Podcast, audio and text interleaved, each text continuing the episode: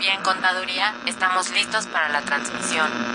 Adelante, comenzamos. Tocamos el tema de los ingresos en esa parte. Consultoría Fiscal Universitaria. Por el solo hecho de trabajar 20 días, 30 en la federación. Entonces me tengo que remitir al código, al 28 de código. Un programa de Radio UNAM y de la Secretaría de Divulgación y Fomento Editorial de la Facultad de Contaduría y Administración. El albacea pues es, va a ser esa persona que venga a representar al documento. Muy buenas tardes, bienvenidos a su programa Consultoría Fiscal Universitaria.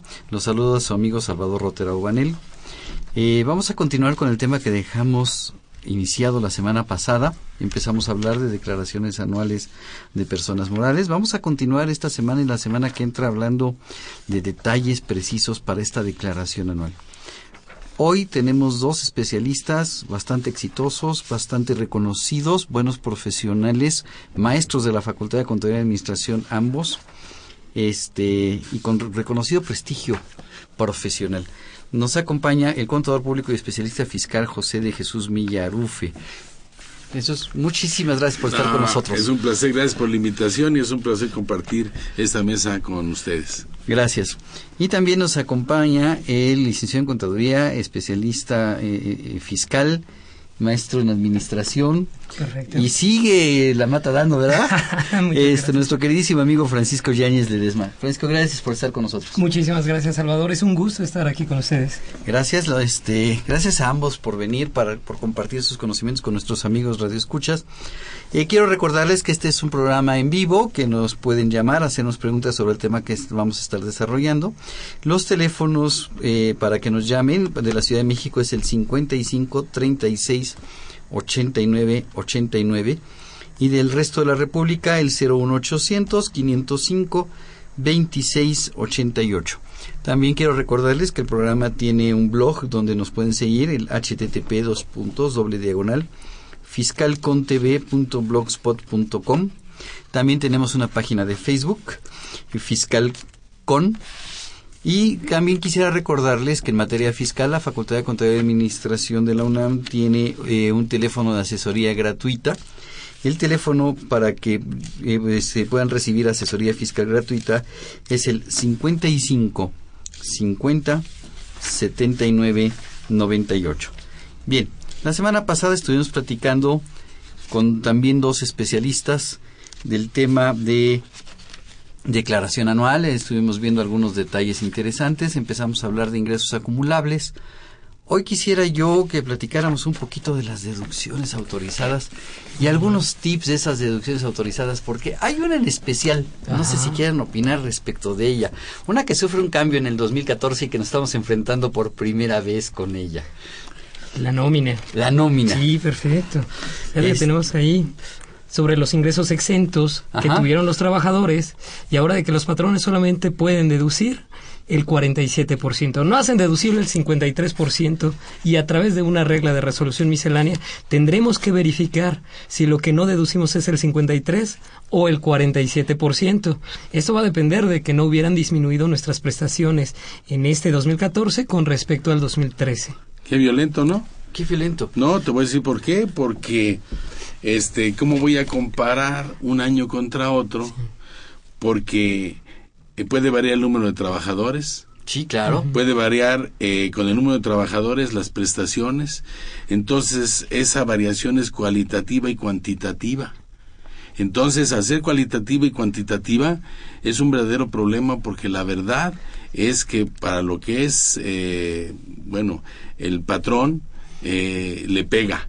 Y si nos metemos a la PTU, a la PTU, si recordamos cuál es el manejo de la PTU, tenemos los ingresos menos los no deducibles, que iba el 47 o el 53, me da una base, después quito los deducibles, que es la diferencia del 47 y 53, y entonces le pegamos al trabajador como siempre.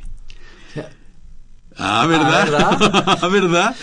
Sí. O sea, no está fácil esta, No, esta nueva no. requisito de deducción. No, si nos, si sencillo. nos metemos a esa situación y tomamos, a- analizamos, primero, imagínense ustedes, o imaginémonos, que nosotros el año pasado teníamos X número de trabajadores. Pongamos 100. 100. Mira, y ahora, sí, no, le no, atinamos. no nos pusimos de No, no, acuerdo. no, está bien. 100. Y ahora tenemos 50 por X razón, porque bajó la producción o por esto, y automáticamente hacer los comparativos, no vamos a tener un diferencial. Aunque tengamos las mismas prestaciones, ¿eh? De uno y otro. Claro. Pero entonces las prestaciones exentas, mi querido Francisco. Sí, correcto. Todo aquel ingreso que el trabajador reciba y que no pague impuestos sobre la renta ya no es 100% deducible. Es correcto, muchos de ellos obligados por la Ley Federal del Trabajo a entregarlos y que nuestro artículo 93 de la Ley del Impuesto sobre la Renta nos marca las exenciones. Entonces, no podemos decir no voy a dar aguinaldo, estoy obligado por la Ley Federal del Trabajo y tiene días exentos 30 días de salario mínimo, 15 días para la PTU, 15 días para la prima vacacional. Entonces, simplemente tener nómina ya te lleva a tener no deducibles. Acaba de poner el dedo en la llaga, mi querido Francisco. ¿ah? No, es un, es un, es un problema porque eh, si bien eh, esto es un problema heredado del IETU, Sí. ya que esa parte era acreditable la relación a los salarios efectivamente pagados y que estuvieran como base de impuesto, al traspasarlo a esta a esta nueva ley, porque pues todo lo que es el IETU y el IDO y el IDE pasan a, esta, ya sea a la ley de impuesto sobre la renta o al Código Fiscal de la Federación, aquí tenemos el problema de que una cosa es la previsión que yo te doy, que estoy de acuerdo si tú me dices, para que se pague, pero otra cosa es lo que la Ley Federal del Trabajo me exige, como bien dice, como bien dice Francisco, y que tengo que pagar. Eso, eso, eso no debería de entrar, porque eso no proviene de una, de una previsión social como maneja, como lo maneja la ley del impuesto. A ver, yo quiero entender que la- esto nace del YETO, como bien dices, y quiero entender que la autoridad durante mucho tiempo ha tratado de combatir a muchos contribuyentes que tratando de pagar menos impuestos han incrementado impresionantemente las prestaciones, pero que la propia ley me lo permitía. ¿No? Pues bueno. Incrementar las prestaciones, darle prestaciones a tu trabajador para que tenga un mejor nivel de vida. Pero lo que más, lo, lo más problema, eh, Francisco y Salvador, es que le siguen pegando al trabajador. claro, Sí. ¿Sí me explico? O sea, eh, parece ser que le pegan al patrón. parece ser que le pegan al patrón, pero la verdad que le pegan al trabajador. Al patrón le pegan primero con un 30%, que es el que va a pagar Sí, de sí, más de esa diferencia. Va a pagar un 10% más de PTU, ya, es- ya es 40, pero aparte se va a los no deducibles que le pega un 12.86, estás hablando de 52.86 por esas prestaciones que estamos hablando de la ley federal del trabajo, ¿no? Sí, correcto. Entonces, también le pega. Y dime tú si la idea es fuentes de trabajo, si la idea es que tener un- una vida mejor y que el trabajador cada vez tenga eh, dinero suficiente para subsistir, y entonces lo que es la previsión social ya no es lo que marca la ley del impuesto a la renta como, como, Como- definición, ¿no? Exacto, porque además tiene poco que incluye, relativamente poco tiempo que se incluye en la ley la definición de previsión social, Es correcto. ¿Sí? Y esa definición dice que lo que es son erogaciones que el patrón realiza Así. para satisfacer necesidades o contingencias presentes o futuras y mejorar el ni- la calidad de vida del trabajador. Y de su familia, Y pues de su familia. imagínate. Entonces, pues pareciera que primero te digo, a ver, da esto Así es. Y luego te lo limito. y luego te lo limito. De hecho, yo siempre había apoyado que debería de apoyar más las nóminas propias y las nóminas que tenemos, porque, por ejemplo, se había visto un esquema de subcontratación y elevándose. En este año lo que está sucediendo es le pegan a quien tiene su nómina propia y que mm, permitía en otros años poder eh, darles beneficios a los trabajadores, a sus familias. Ahora esos beneficios pues los ligan a que tendrán un- una cantidad que no va a ser deducible y que no tan fácilmente podría dejar de entregarla. Son beneficios que ya han sido ganados incluso para los trabajadores y no tan fácil se los puedes quitar de un Claro. año con otro. No, y además, fíjate, si tú estás hablando y de- le volviste a pegar el, la, Sí. la- la llaga, si hablas de outsourcing, es, subcontratación, yo deduzco todo. Sí, Porque claro. de alguna Ah, forma, sí. de alguna forma el, el, el- el outsourcing, Sí. yo como outsourcer, me me, me transmite a mí todo la, la carga de la, de la nómina Así y es. entre ellas va ese 47 o 53 y que voy a poder deducir todo. Sí. Entonces, le vuelve a pegar otra vez a la, a la nómina particular. La outsourcing, como quiera, te has dado cuenta, Francisco y. Salvador, que esa a mí me cobran todo. Así las es. contingencias, ¿no? Ajá. Sí, claro. Entonces, entonces le vuelve, vuelve a pegar. Entonces, vuelve a pegarle a los que más tienen. ¿No? A los que más tienen. Ya cuando sea el- el- la cosa de la declaración de personas físicas, lo mismo pasa con las deducciones personales. Correcto. Sí, pero le pega, le, le beneficia a quien más tiene y per- le pega a los que menos tienen. Por supuesto, igual, sí. por supuesto, igual, claro. O sea, está mal ya lo tocaremos claro. no yo creo que con el afán con el afán de tener más dinero este y con el afán de tratar de acomodarlo el famoso IETU a la, a la nueva ley. Este en primero nos en, 2000 en, en el 98 nos venden una nos venden algo que sí se podía deducir la en la nómina cuando era un acreditable no y tenías que tener base para hacerlo entonces, de alguna forma te podías defender, porque el IETU sí, de alguna forma, si tienes, si tendrías que dar una base, podrías determinar tus pagos, detener tus pagos, para, para tener el IETU suficiente para poder acreditar todo, ¿no? Sí, claro. Y aquí no puedes moverte. Aquí no puedes moverte. O sea, la- está diseñada la estrategia para recaudar más. Ajá, ¿Me sí. equivoco? No, sí, definitivamente. Aumentaron los requisitos de las deducciones. Aumentaron los no deducibles del 28. Y nos damos cuenta que prácticamente, aunque nos dejan la misma tasa del 30%, si nos encontramos que nuestros deducibles eh, tienen mayores requisitos y son más los no deducibles que tenemos. Y tengo no deducibles obligatorios. Así Aparte. Y Hay que te- deducciones y- obligatorias. Y que te pegan doblete, ¿no? Como es, el, doblete. como es el 28 fracción trigésima, ¿no? Que es en este caso, ¿no? Exactamente. este. O sea, te pegan, te pegan doble y le sigue pegando al trabajador. Entonces, si la idea es conservar las mismas fuentes de trabajo, pues tendrías, eh, autoría tendrías que garantizarme, pues tener los mismos ingresos, ¿no? ¿Sí me, sí me explicó? Sí, claro. Imagínate, vamos a hablar en el caso de, de tuyo, de muchos maestros y amigos y, y que dictaminan. Tú tenías una plantilla laboral cuando el dictamen era, estabas dictaminando. Sí, claro. Y ahora que no dictaminas, que pues ya bajó la plantilla. Claro, ya no tengo tantos trabajadores. Y entonces tú nomás ahora que lo, ahora que lo caches, ve a, ve a hacer la proporción de un año con otro y vas a ver. Sí, hay una proporción pareja de dar igual cuando tienes el mismo número de trabajadores, sí, y más o menos las mismas las mismas prestaciones, ¿no? Puede variar y puede ser más en el presente año, pues porque aumentó la, la prima vacacional, porque aumentó el aguinaldo, sí me explico. Hay unas prestaciones que van año con año aumentando porque es natural, como lo dice la ley federal del trabajo, ¿no? Prestaciones como decir el 25% de la, lo que sería lo que sería eh, La prima la prima la prima vacacional, por ejemplo, ¿no? Sin embargo, al momento de cambiar el número de trabajadores, aunque le sigas dando lo mismo, no es la misma proporción. Aunque le sigas dando lo mismo, no es la misma proporción.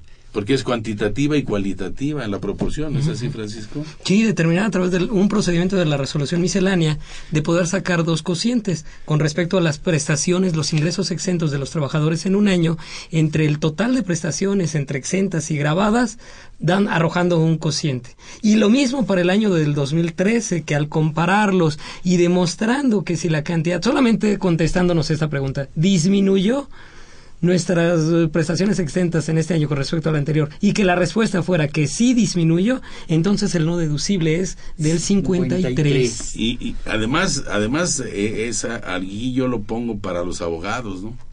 Sí. ¿Podría la miscelánea con este procedimiento modificar la base de la relación tributaria, que es un elemento de la relación tributaria que sería la base? ¿Tendría facultad de poder hacer esa modificación? En principio, no. La miscelánea no te puede crear ni de- eh, no te puede crear, no te puede modificar sujeto, objeto, base y tasa. Tasa o tarifa O y tarifa. fuente, ¿no? Ajá. Entonces, aquí la pregunta es si yo la tiro al aire.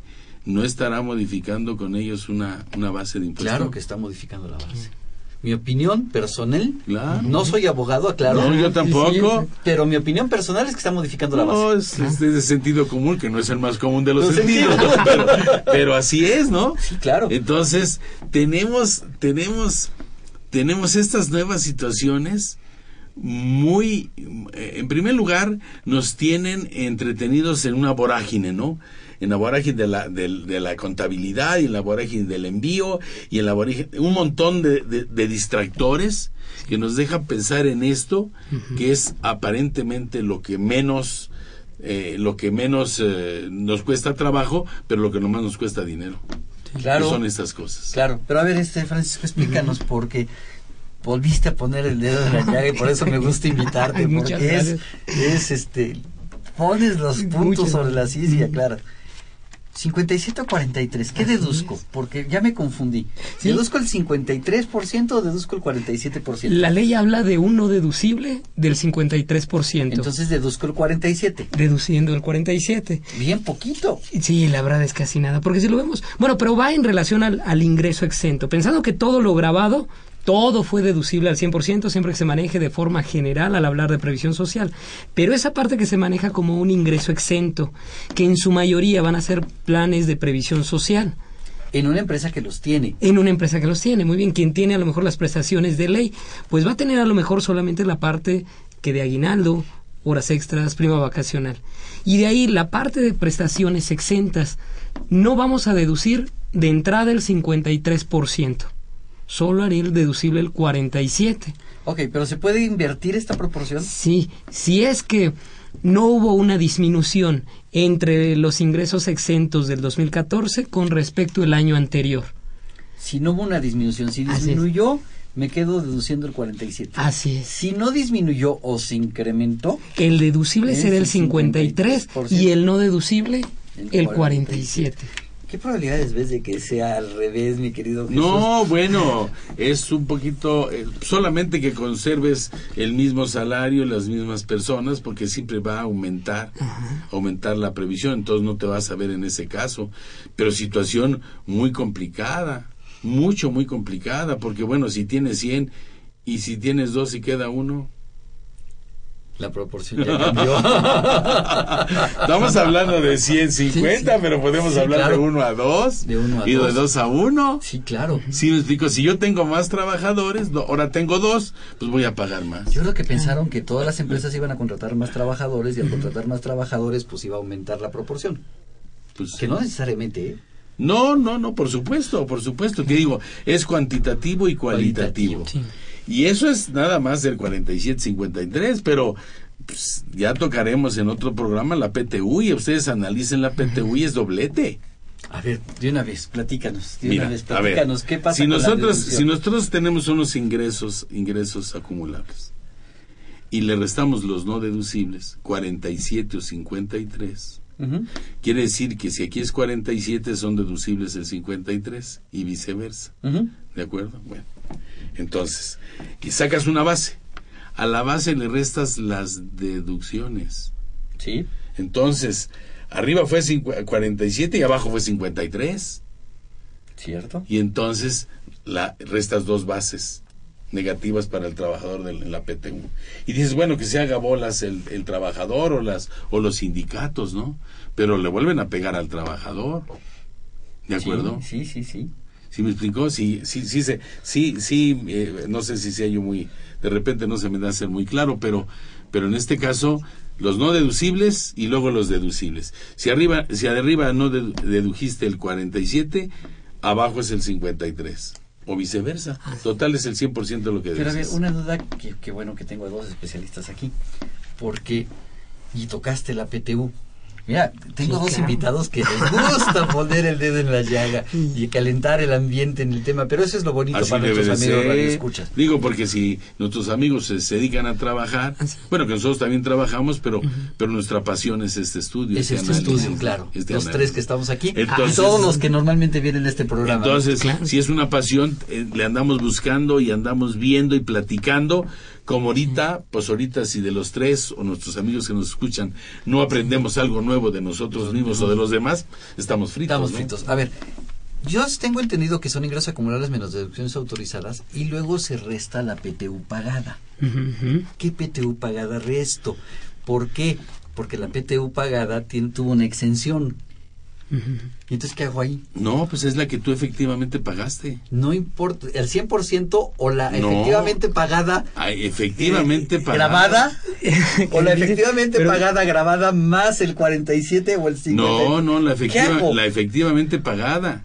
Y no nos metamos en eso porque entonces vamos a caer en la en la en cómo determinamos nosotros la UFIN, porque la UFIN son las dos la- las dos PTU son las mismas, ¿no? Sí, claro, que me- pero ya hay un criterio normativo de la autoridad al respecto de la UFIN para efectos de. CUFIN, de los no deducibles y de la PTU. Ajá. Pero a ver, ¿y entonces qué pasa con la PTU exenta? ¿Dónde la meto? Para efectos de calcular el 5743. No, bueno, no es un cálculo nada más para ver qué deduces. No, independientemente de lo que tú pagues a la PTU, tú tienes un comparativo para que te da como consecuencia que el patrón determine determine una base. Es diferente. Son dos cosas diferentes para mi punto de vista. No sé, Francisco. Eh, Definitivamente aquí hacen una corrección en- dentro del artículo 9 de la forma de cómo determinar la utilidad fiscal y en donde vienen los ingresos acumulables menos las dedu- deducciones autorizadas menos la PTU pagada en el ejercicio. La PTU Pagada en el ejercicio es no me correcto. importa si está grabada. Sí, No, sin no, no, la que, la que efectivamente diste la lana. Así es. Ok, yo a Juan Pérez el salario mínimo 15 días de PTU eran, no sé, voy a inventar una cifra. Ahora es Ah, mil pesos. mil pesos por poner una cifra. Entonces en el año pasado le pagué dos mil pesos de PTU, de los cuales mil estuvieron exentos, mil estuvieron grabados. Y le calculé impuesto a la renta de PTU Así en su momento en mayo del año pasado por mil pesos. Así es. Pero a él le pagué dos mil pesos, lo que resto son dos mil pesos. Sí, claro. ¿Y cómo me pega? paga. ¿Y cómo me pega la exención de la PTU en la determinación del 4753? Porque Sí. pues son 30 días de aguinaldo, 15 Sí. días de prima vacacional, 15 días de PTU, bla bla bla. O sea, yo contador que ahorita estoy haciendo declaración anual y que los estoy escuchando y que por azares del Pues le pega es- dos veces, porque al deducir todo eso, tiene una, una base grabable menor para sacarlo de la- el- lo que es el 10% de la PTU. Otra le, pega- vez. le vuelve a pagar, por supuesto. La otra vez doble. otra vez doble. Doblete, claro. Que era lo que tú te referías. al trabajador doblete por todos lados, claro. Sí. No, pues este maravilloso, ¿no? Sí, definitivamente. Ha sido uno de los temas más controvertidos. Y fíjate que las opiniones que ha- nos han dado, por ejemplo, la Prodecon en relación a que son de los puntos en donde han causado más controversias, donde ella misma determina a lo mejor que ha habido pues un exceso, a lo mejor en nuestra normatividad. Y entonces ahí nos encontramos, como tú decías, los abogados han buscado como que los puntos esenciales para poder interponer amparos con estos ingresos exentos. Yo era lo que iba a preguntar. A ver, yo no soy abogado, ninguno de los aquí presentes Así somos es. abogados, pero pues somos especialistas y nos hemos movido en este medio mucho tiempo. Claro. ¿Qué Claro. opinan del amparo en respecto de esto? Porque es- está haciendo el primer momento de aplicación ahorita. Sí. Sí, bueno, ahori- ahorita, ah, eh, bueno, el primer momento es cuando tienes la obligación del pago, ¿no? Así tienes 15 días, 15 días de pago. Y después tienes otro momento que es cuando al no pagarla te la exigen, ¿sí me explico? Sí. Y además que tienes que cumplir con un, con un, con un- una situación de tiempos importantes, ¿no? Determinas la PTU, este, ya tienes una comisión de la PTU, les tienes 10 días para darles, para darles y que ellos analicen, ellos tienen a su vez 15 días para analizar y regresar, o mandárselo a la Secretaría de Hacienda, y la Secretaría de Hacienda tiene un mes para que resuelva nada más lo relativo a la PTU y además te lo tiene que dar en efectivo, ¿no? Es lo que marca la, la Ley Federal del Trabajo a partir del 12 de diciembre del 2012. Ok. Entonces, por definitivamente podríamos podríamos proceder a un amparo, pero hay tiempos. Claro, Y hay correcto. tiempos y, bueno, y además, ¿quién sería la, quién, quién tendría que ampararse contra eso? El trabajador. Pues el trabajador. que es el afectado. que es el Pues sí, afectado. sí, Sí. o los sindicatos, en su caso, ¿no? Pero la mayoría de los sindicatos fuertes son los de gubernamentales y que no más falta que eso peleen y también se los den porque pues ya más eso falta. Los sindicatos menos menos eh, grandes son los de la industria y el comercio que es independiente, ¿no? Al- Claro, claro. Ok. esta yo creo que es la, la, la, la deducción más polémica de todas. Que tuvimos durante 2014. Que tuvimos durante 2014. ¿Qué otros detalles ven ustedes en esta declaración anual 2014 respecto Pues mira, yo de quisiera tratar otra, independientemente claro, de sí. que obviamente Francisco este traiga otra. Nosotros tenemos un problema con los comprobantes fiscales digitales Sí. por internet. Claro.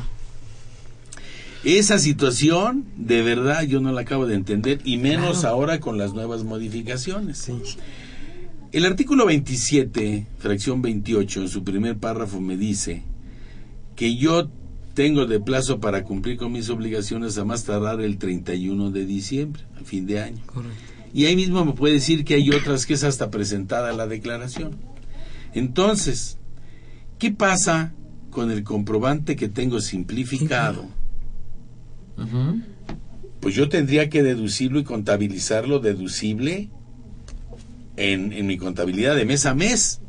De mes a mes. Por supuesto, de mes a mes. Y entonces, cuando se cheque eso, van a decir que esto falta un CFDI. Y entonces, en reglas misceláneas, dicen que tú tienes pues 72 horas para entregar el CFDI. Pues sí. Pero si yo tengo todo el año para, para que yo solicitártelo, porque el artículo 83, fracción 7 del código me dice que tengo que expedir, entregar o poner a disposición del cliente el comprobante. Entonces tenemos dos problemas. Sí. Primero, tú eres una, eh, un expendio de gasolina y me dices, solamente las de este mes te puedo facturar. Las de- ya el mes que te ya no te facturo este mes. Espérame tantito. Me lo pones a mi disposición y lo voy a bajar cuando yo quiera. Si tú ya lo pusiste en un RFC genérico, entonces te lo voy a solicitar para que lo saques de ahí y me, me emitas un comprobante. No sé. Eso va a causar un montón, un montón de problemas, porque todo eso está en miscelánea, lo del comprobante Sí, y de los días. Y de los días. Y en la ley está, Sí. y, y dice que si no lo expides, lo entregas o lo pones a disposición, son tres. Y más aún, tiene que ser de acuerdo al Código Fiscal de la Federación, a su reglamento y a las reglas misceláneas que al efecto dicte la Secretaría. Entonces, ya son esas tres que inclusive, si no reúne el requisito que marca lo que es eh, la re- regla miscelánea, no sería deducible de cuando acá la regla miscelánea, aunque la pongan como obligación de la ley, me va a decir que no va a ser deducible. Efectivamente. Efectivamente. Sí, Entonces, este elefante, este creciendo. elefante está muy grande. Está enorme. Es un- no es elefante, mi querido Jesús, es un mamut. Es un, y además artrítico que no le están eh, pudiendo echar a andar. Sí. No, ya viene en el Infosat, yo creo que de la próxima semana o mañana. Ayer salió un comunicado, ¿no, Francisco? El decreto del régimen de incorporación fiscal, extendiendo los beneficios un año más. Un año más. Del año más. 100% de exención de IVA, IEPS y, e ISR.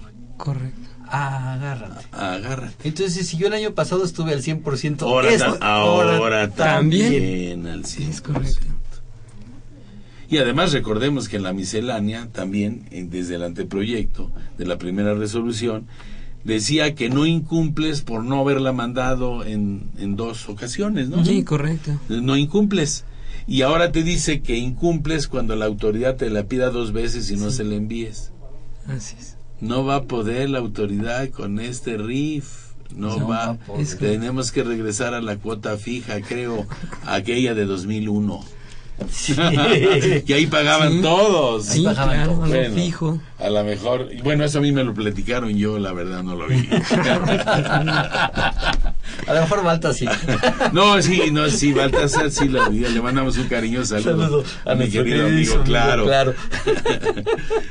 Bien. Está bien. Y bueno, no sé si quieres comentar alguna Eh, Fíjate, otra. hay muchísimas. Mira, hay una muy engañosa que la tenemos de todos los años, pero en especial el contribuyente tiene la idea de que tiene el deducible del 8.5% en consumos en restaurantes. Adelante. Mira, esta se me hace muy interesante porque pensamos que deducimos ese 8.5, pero al estar dentro de los no deducibles y al restar de nuestra cuenta de utilidad fiscal neta ese 91.5%, es mayor lo que me estoy perjudicando por querer deducir el 8%, es. que si el consumo en restaurantes fuera de 100 pesos, deduzco 8 pesos para 3 pesos que voy a dejar de pagar, pero el contribuyente deja, el socio no se puede repartir 91 pesos de utilidad. Y aparte le pega consumo. el 12.85 que sería la CUFIN, que pagaría en de más. ¿Estamos de acuerdo? Sí, exacto. Sí, y además déjenme explicar el 1286. Si yo tengo como base 100, le resto el ISR, que son 30, me quedan 70 de CUFIN, ¿de acuerdo? Correcto. Entonces, si yo reparto 100, los 30 estarían grabados. Ajá. Si a 30 lo multiplico por 1.4286 y luego por el 30%, me da 12.860. Por eso son 12.86 de cada peso. Además, De eso. Sí, de lo que se ya Pero bueno, aquí, tendría, aquí tendríamos que decirle a nuestros amigos que esos gastos en restaurantes, pues bien podrían ser viáticos. Ah, como viáticos el límite es mayor, 850 pesos. no, por supuesto. Sí, claro. Y si hablamos que es de una faja de 50 kilómetros que circunde el establecimiento, Ajá. todos creen que eh, en la parte del que donde empieza el servicio a donde a donde va a hacer el alimento son 50 kilómetros, están equivocados. No. Es una faja de 50 kilómetros. Lo que tiene que medir la eh, lo que tiene que medir 50 kilómetros es la faja. Entonces el radio es el radio. es el radio. Y entonces es 3.1416 pi por r al cuadrado. Es quinto año de primaria de cualquier esquina rural. ¿De acuerdo? que son aproximadamente como, como 12 Siete kilómetros, Más o menos, sí, no llega- una como 10 cantidad, kilómetros, sí. vaya. Para- no tengo la cantidad exacta. Entonces, pues mejor me voy como viáticos. ¿Sí me explico? Y cargo gasolina para que de mayor. una vez, para que, de una vez- para que sea el otro requisito, ¿no? O me paso al Triángulo de las Bermudas Sí, y claro. me meto y me hospedo Pero- para que sea el hotel que es el que necesito, Y ¿no? hospedaje, Sí, alimentos. sí, sí, sí, sí, y perdón, y perdón por la hilaridad, pero, Sí. pero así está puesto, ¿eh? Así está O sea, puesto. Así está, y siempre ha estado igual. Entonces, ¿para qué me meto en un gasto de restaurante, eh, de ese restaurante si lo puedo poner en viáticos? 10 kilómetros nada más. O Mi querido amigo Jesús, me has causado muchísima risa. Eh, la- perdón por el, no puedo parar de reír. Mejor vamos a una pausa. Vamos, y regresamos. seguimos, y seguimos riendo después.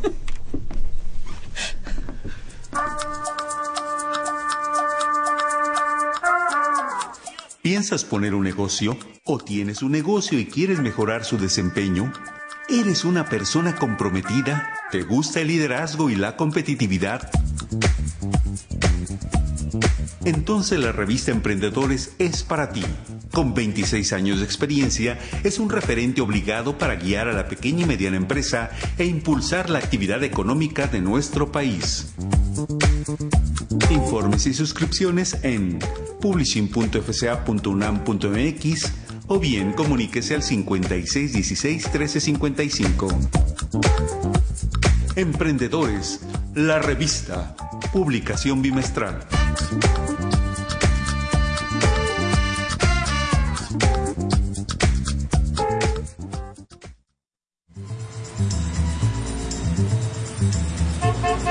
se va a llevar la revista Consultorio Fiscal único en su género. Aquí encontrará los artículos y sugerencias en materia contable, fiscal y administrativa. Ahora consultorio fiscal, desde la calle, más cerca de ti. Esta es su información caliente, señor, señora. Con más de 25 años en publicar artículos, noticias fiscales y opiniones de especialistas. Señora, es útil para el empresario, el contador, el administrador o la persona física. En ella encontrarás todo lo del SAT, IVA, ISR, Infonavit, prestaciones, testamentos, contabilidad electrónica, ley aduanera, medios de defensa, lavado de dinero, pensiones IMSS, ISTE, aguinaldos, miscelánea fiscal, entre otros temas. Acérquese, la tengo en colores. Azul, rojo, verde, naranja. Todo para los del caballero. Suscríbete en www.consultoriofiscalunam.mx o comunícate al 5610-1355 y 5622-8310. También en publicaciones arroba correo punto fca punto unam punto mx. A usted, señor, que está a punto de jubilarse, venga y adquiera la revista Consultorio Fiscal. Consultorio Fiscal. Por mucho la primera. Por mucho la mejor.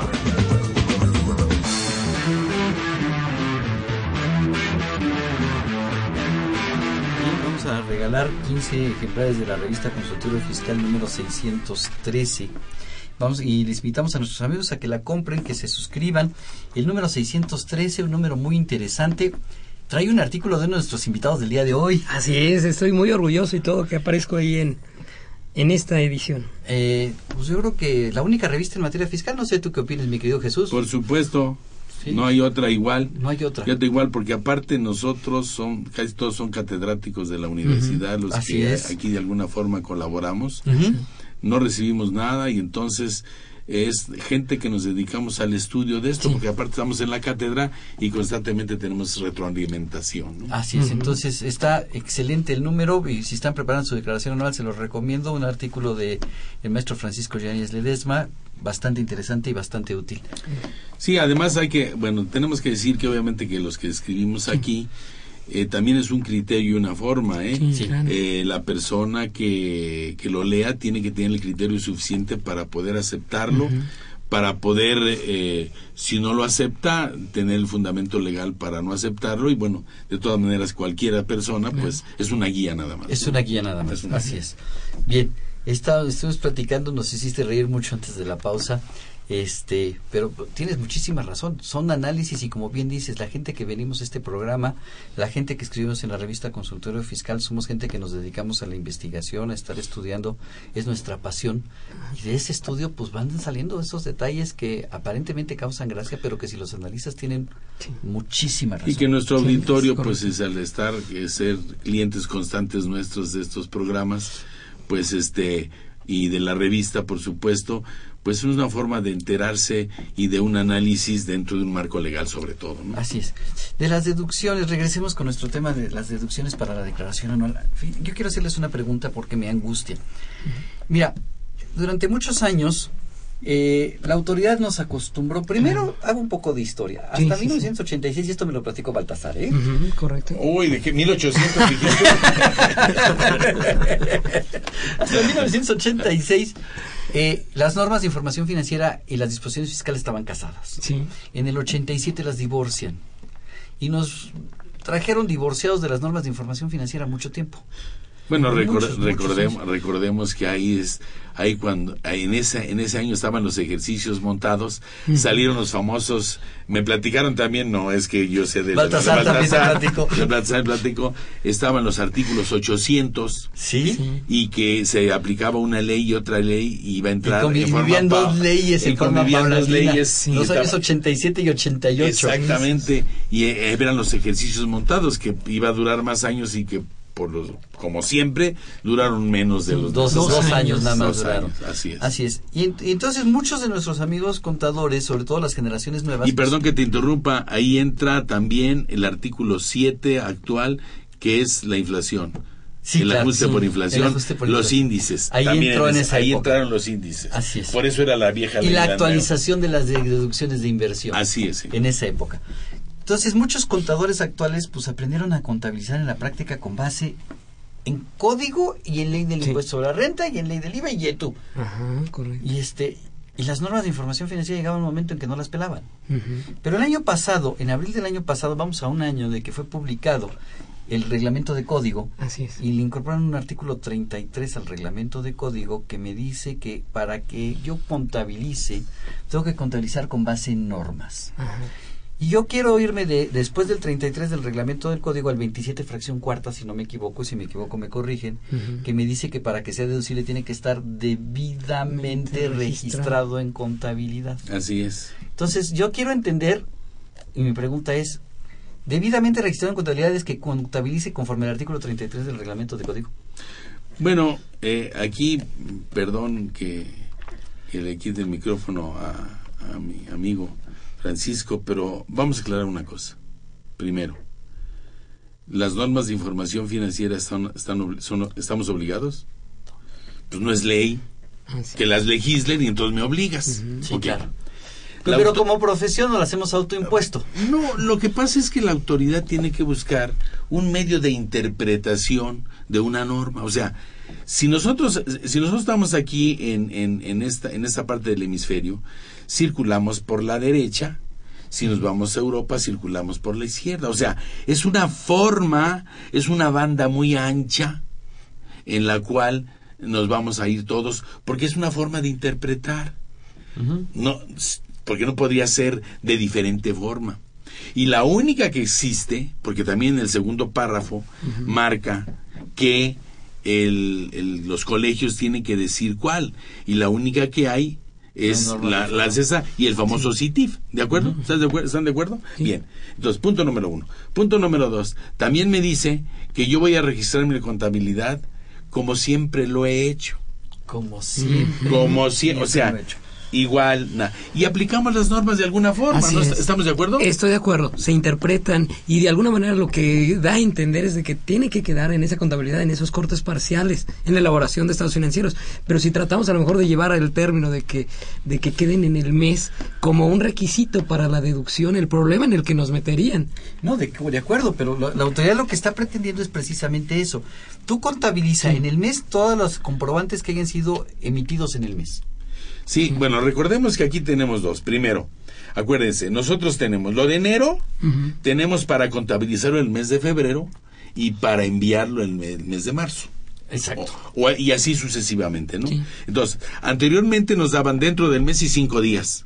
Sí. En la tercera resolución del año pasado. En la tercera Y resolución. entonces dices, espérame tantito, estoy el día 28, ¿qué es dentro del mes o cinco días? Y entonces pues, ya no entendí. Afortunadamente, afortunadamente, le cae el 20 a la autoridad, porque pocas veces le cae, pero ahora sí le cayó. sí. y le sigue cayendo porque este elefante lo sigue echando a andar. Es que él, pre- él cree que al momento de yo contabilizar, en ese momento toda la contabilidad de la empresa se mueve y eso es mentira. Mentira. Totalmente. Mentira. ¿De acuerdo? Entonces, porque si yo, imagínense que nosotros como contadores y tenemos clientes, imagínate Francisco, te mando, ¿cuándo te mando la contabilidad? Uy, Con los, primeros, días, del mes siguiente, ¿no? y si ya debieron de haber quedado Y si registrados ya debieron de 30, haber quedado 31. registrados. Y entonces, bueno, ok, está bien. Yo te pregunto, Francisco, y ti, y, y tú, Salvador, y si no lo contabilizo, ¿qué pasa? La pregunta. La pregunta es, ¿Qué pasa? pregunta. Pues no, hay, no pasa nada. No pasa nada. No pasa nada. Absolutamente nada. Miren, yo estaba esperando el artículo 83 en su, del código en su fracción primera, el, el no llevar contabilidad, en el 84 me da la multa.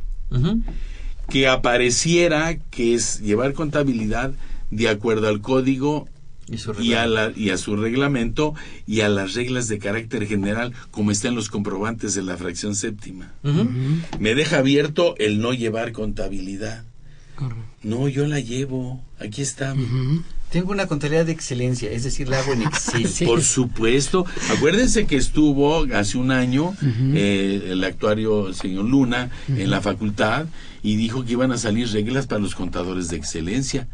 Y posteriormente salió la, el, el- salió la, la posibilidad de poner los comproba el, el- o sea, las 33 caracteres o 35 caracteres del CFDI, basarlo en un auxiliar y mandarlo. Porque la regla dice que tienes que poner los caracteres del en cada póliza. En los folios. Y los folios. Y lo- esos, los Esos folios, el- los 32 fa- caracteres y sus cuatro guiones. Los famosos folios. Y entonces, las- o sea, tú pretendes que desde hace 10 años que iniciaron, los- hace 11 años que iniciaron los, lo de los comprobantes, allá por no- no- 2004, tú pretendes que me decías que lo guardara como yo quisiera, en medios electrónicos, magnéticos, que yo los guardara. Y ahora me dices que como yo los guardé, los guardé mal, porque ibas a emitir reglas y ahora me emiten reglas que tienen que ser así. Imposible. No lo voy a hacer.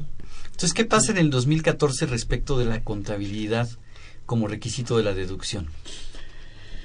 Pues yo creo que no, no debe de ser eh, obligatorio. Primero, porque no hay ninguna, ni- no hay ninguna sanción. Segundo, La contabilidad, y que quede claro, la llevamos en forma electrónica. Y desde Bueno, hace muchos años. A mí me platican, Baltasar me platicó que todavía puso en libro de diario cargos y abonos a mano y existía un libro de inventarios y balances y un libro de actas que había que ir a Un libro sellar a- mayor. y un libro mayor y un libro que había que ir a, a la Secretaría de. Hacienda A foliar y a, y a este y a, se- y a sellar. Eso desaparece y al llevar todo es la contabilidad electrónica. Aquí el problema no es el 88, el 28 fracción tercera, que es llevar la contabilidad. Siempre lo hemos llevado. El problema estriba en el 28 fracción cuarta, que es el envío. Ahí está el problema. Ahí está el problema. Y siguen las validaciones sin, ¿Sin funcionar? sin Sí, funcionar. no, al día de Los hoy validadores sigue, no funcionan. sigue el buzón tributario sin funcionar. El buzón tributario debió haber funcionado desde junio del año, julio, perdón, primero de julio del año pasado para las personas morales y primero de enero de este año para las personas físicas, ¿no? Eh, es una realidad, así debió de haber empezado. Pero la verdad, el buzón tributario, por ejemplo, de las morales, que ya registramos de uno a cinco cuentas de correo, ha servido únicamente para mandarnos correos de bienvenidas, ya estás en el buzón, pero realmente no se ha usado realmente como el medio para que la autoridad pudiera dar ese seguimiento. Pero fíjate, lo más grave es para las personas físicas, con las reglas misceláneas. La persona física que no pone su, su- no da de alta su buzón, entonces lo va a declarar la autoridad en rebeldía. Y como lo declara en rebeldía, ahora te va a comunicar por estrados. Córrele a, la- córrele a la Todos administración que te toca a ver si no hay, Hay un estrado, hay- hay- hay, este, Ah, un hay un papelito, un requerimiento a tu nombre, ¿no? O sea, ¿quién va a hacer eso? Nadie. No, no. Nadie. O trabajo o me voy a, No, a- a ver no, eso, ¿no? no, la autoridad nunca ha estado atrás de un escritorio, por Dios. Eh, Así es. Eh, quiero recordar a nuestros amigos radioescuchas que es un programa en vivo, que nos pueden llamar y hacer preguntas sobre el tema que estamos tocando de declaración anual de personas morales. El teléfono eh, para nuestros amigos del Distrito Federal 55 36 89 89. Para el resto de la República 01800 50 52 688. Bien, entonces ¿No vamos a regalar revistas? ya este ya ya ya las ya la promovimos. ¿Ya? Sí. sí ¿Y qué, pre- promovimos. cuál, qué pregunta? No, ahora se fueron sin pregunta las revistas. Ah, ¿sí? Sí. Ah, pues los 15, los primeros que hablaran, perfecto. Los 15 primeros que hablaron. Perfecto. Fíjate que todo esto que me están diciendo es un verdadero calvario. Sí. Es un calvario espantoso hacer la declaración anual, calcular las deducciones, llevar la contabilidad, conseguir los comprobantes. Pero hablando de calvarios, ¿les parece si vamos a nuestra gustadísima sección del calvario fiscal? A ver si lo mejoran. A ver si lo mejoran. En un castillo lúgubre y solitario, el doctor Frankenstein está a punto de dar vida a su nueva creación. Crearé a la persona perfecta. Igor, ¿me trajiste lo que te pedí? Sí, amo y señor. Perfecto. Dame primero el estado de resultados de una persona moral con régimen fiscal general. Aquí tiene mi amo. Ahora necesito, mi estimado camellito, un estado de costo de ventas de una persona moral con régimen consolidado. ¿Costo? Costó trabajo encontrarlo. Pero aquí tiene mi señor. Encaja perfectamente. Igor, Igor, ahora acércame una balanza de comprobación de una sociedad integradora. Seguro, amo. Aquí está. Una balanza, nuestra pesa. Bueno, veré qué puedo hacer. Perdón, señor. Ahora necesito cédulas. ¿Cédula, señor? ¿No dijo célula? Fui muy claro, ¿o no, Igor? Este, sí, amo. Pero solo le traje células, madre. Ni madre, ni nada. Necesito cédulas de gastos de operación y financieros. Fui muy claro. De empresas con fines no lucrativos, Igor. Deje buscar. Ay, Igor, eres un inepto. Por ti no podré hacer a la persona moral perfecta. Ya regresé, amo. ¿Esto le funcionará? Sí, Igor. Por último, necesito las deducciones autorizadas de una persona moral de régimen simplificado. ¿Simplificado? ¡Qué complicado! Pero... Sí, aquí está. Muy bien. Ya solo falta darle el soplo de vida para que esta maravilla funcione. Necesito el programa DEM y habré concluido. Sí, señor. El DEM, el Java, el Cyberlight y el Acrobat Reader. Muy listo, Igor. ¿Qué horas son? Las 2359. ¿Tan tarde? Se la ha pasado mucho tiempo aquí. Ya parece contador de despacho. Al fin inventé a la persona moral perfecta, de varias partes, pero una sola verdadera. A ver qué hace el fisco. Es un genio, doctor. Tienes razón, mi querido camellito. Mi siguiente experimento será enderezarte.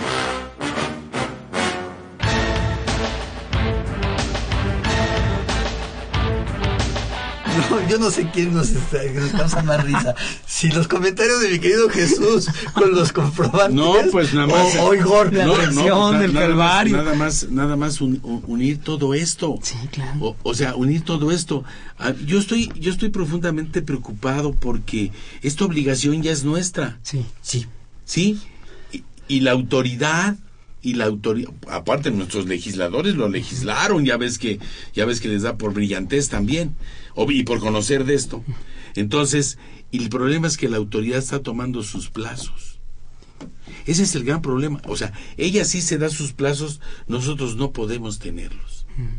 Y eso es eso es grave, porque hay que estar todos los días viendo a ver a ver si ya ya está el validador, a ver si ya está el buzón, a ver si ya lo puede enviar, a ver y a ver y a ver. Esperar y esperar. y Hace esperar. falta el debe. Hay puro haber. Sí, claro. Puro- como los burros cargando y abonando.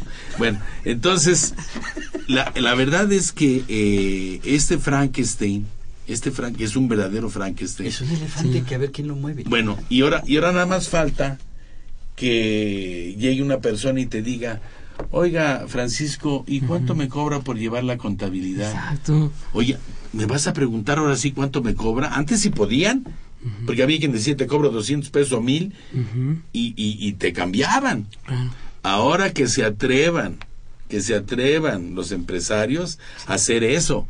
Los empresarios no se han dado cuenta que ellos se quedan con el embarazo y nosotros somos aves de paso.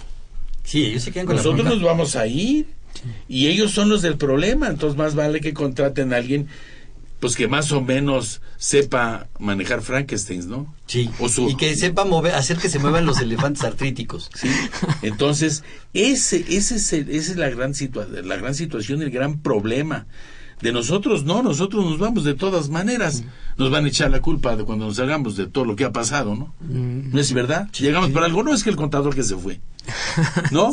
Cuando nos vayamos, pues el contador que se fue igual. Entonces, como siempre tenemos la culpa nosotros, el gran problema es que exista la conciencia de que los contribuyentes se quedan con ese problema. No nosotros. Sí, nosotros que no es tan fácil. Nosotros nos vamos. No es ¿eh? tan fácil ahora agarrar cualquier contador y, y- y que te diga el contador, no, pues ¿por qué después se lo llevo? Así ¿De es. veras? Y hacer todo. Y hacer todo y hacer esta contabilidad en que las pólizas aparezca el, RF el RFC del tercero, que en la póliza aparezca el folio digital del comprobante fiscal, que aparezca si le pagaste a través de una transferencia, a qué banco, pago, así. a qué banco y a qué número de cuenta hiciste la transferencia. Ahora, al respecto, yo quisiera decirles, eh, al final del, al final del código agrupador existen las formas de pago. Por favor, pónganle no aplica a todas. En la forma de pago. Claro, ya platicamos tú y yo en algún, en algún programa como estos, la deducción de los comprobantes cuando es pago en una sola exhibición o en parcialidades. No checa, jamás te va a checar. No, jamás te va a checar. ¿De acuerdo? El 27, fracción 7, inciso A y B, ¿no? Salvador? Ya lo platicamos en algún programa tú y yo, Así es. ¿no? Entonces, está, Entonces, en lugar de no identificado, no aplica. no aplica. A todo no aplica, por Dios, porque si no el comprobante no lo estamos enviando. Si yo te, si tú yo te digo que te voy a pagar con un banco y te pago con otro, con eso ya no cumplen los requisitos del código, del reglamento y de la miscelánea como lo marca O el si te digo que te voy a pagar con cheque y te pago con transferencia. De eso, haberlos modificado. Ya. Ya no empata ya con eso habría que cancelar ese y enviar otro. Por eso, durante, desde hace alguna, siempre ponen no aplica, no aplica. Ahora no salió en las reglas, ahora no salió en las reglas, ahora salió en el anexo 24. Al final del anexo 24 eh, de- del código de agrupador están las formas de pago. Hay 99, ¿eh? O sea, ponle la que quieras. Hay 99 Sí, formas de pago. pone como, como 20 y te puedes llegar a 99 las formas de pago. Yo, jóvenes, pónganle no aplica, NA, porque nunca le van a atinar. Todos, entonces todos están reprobados. Claro. NA. Sí, no aplica, por supuesto, ¿Y por ya? supuesto. Nunca vas a cumplir con esos requisitos y estás en manos de una persona que venga a revisar comprobantes, te va a hacer pedazos. Efectivamente. Te va a hacer de 12 mil 70 a 69 mil pesos la multa la primera. La segunda, un- te clausuran de 3 a, a 15 días. Por, en la emisión de los comprobantes. Claro, por cada comprobante está complicado. Está ¿no? complicado. Sí. Está muy complicado. Bien. Entonces, esa contabilidad hay que tener cuidado con ella. Hay Sí, que hacerla sí. bien hecha. Sí. ¿Sí? Sí. Para evitar problemas. Claro. Este, antes teníamos 60 días para, la- para tener la contabilidad al día, hoy tenemos el mes siguiente. El mes siguiente, así es. Este, por ahí alguien me dijo, y quiero preguntarles a dos especialistas, que si la fecha de la factura era del día de hoy, 11 de, hoy es 10, ¿no? O 10 de marzo, entonces tendría que estar registrado a más tardar dentro de los siguientes cinco días hábiles. No, porque si yo puedo contabilizar el mes posterior, recordemos que yo tengo obligación de mandar a 72 horas, ¿no? Sí, correcto. Mandar el comprobante. Pero que lo contabilizo en forma, en- lo contabilizo como un comprobante simplificado y después pido el CFDI, man. Pero el reglamento del eh, el fundamento de esta persona fue el artículo 33 del reglamento apartado A, creo que la fracción segunda que Así dice es. que cinco días tiene que estar a más tardar contabilizado. Eso quedó No, modificado por a través de claro, miscelánea, ¿no? Claro. Es esa séptima modificación a la resolución miscelánea que nos extienden a dentro del mes siguiente el registro de las operaciones. Desde la quinta salió. Desde la quinta, Ahí, Desde la quinta. desde sí. la quinta Así es. resolución así es. Entonces, hay que, hay que, hay que ver dónde, qué es lo que dice, cuándo lo dice, quién lo dice. Y si vemos la primera resolución de la modificación, señores, yo creo que se van a tardar más de seis horas en comprenderlo y en traer el pasado y traerlo al presente. Traer la séptima ahorita. Ahorita, sí, sí, no está tan fácil. Así, está En complicado. lugar de haber puesto otra vez la regla. Lo hubieran puesto. Sí, es, te digo que aquella sí funciona, entonces ve a ver aquella cuál era para Sí, que sepas siempre siempre y cuando sea de la de la fracción primera entra en la en la 284 pero si es de la en la regla 285 entra la fracción primera y la fracción segunda y entonces y aparte tienes 15 días del segundo mes posterior si lo hubieras enviado como si lo hubieras enviado en febrero No, no, no, no, no, Me o doy. sea, sí, se lo debemos haber mandado a Frankenstein. Así para es. que Ya- Igor lo, lo ya la tiene, ya la tiene, ya la tiene para el siguiente calvario. Bien, este, ¿alguna conclusión muy rápida, mi querido amigo? Sí, fíjate nada más en este año que los contribuyentes verifiquen incluso los comprobantes que están en la página del SAT. Sería lo único, que no tengan esas sorpresas de que de repente lo que tienen registrado no 2014. coinciden. Así es. Que cotejen. Así sí es. claro Y que validen, ¿no? Sí, porque se Sí, están saliendo y que- sorpresas. y que, de- validen y que validen obviamente eh, obviamente hay que tomar muy en cuenta la- lo que está diciendo Francisco porque puedo tener comprobantes que no di la mi una un correo eh, apropiado Sí. y se lo mandaron a otro Así es, hay que validar y verificar esos Así es. comprobantes. Bien, no me queda más que agradecerles su presencia, mi querido Francisco, gracias por estar con nosotros, por tus comentarios. Un gusto para mí estar aquí contigo. y Jesús, con tu muchísimas gracias. como siempre es un placer poder compartir esta mesa con ustedes Gracias. Los invitamos a que nos sintonicen en este programa la siguiente semana para seguir platicando el tema de declaración anual personas morales. Agradecemos a nuestros invitados por acompañarnos. Esta fue una producción de Radio UNAM en los controles técnicos Socorro Montes, en la producción por parte de la Secretaría de Divulgación y Fomento Editorial de la Facultad de Contaduría y Administración, Nezahualcóyotl Jara, Carlos Espejel Pineda, Irving Mondragón García y Alma Villegas. Eh, la Facultad de Contaduría y Administración agradece a los conductores e invitados de este programa, quienes participan de forma honoraria. La opinión expresada por ellos durante la transmisión del mismo refleja, refleja únicamente su postura personal y no precisamente la de la institución. Muchísimas gracias, buen provecho y nos escuchamos la siguiente semana. Consultoría Fiscal Universitaria.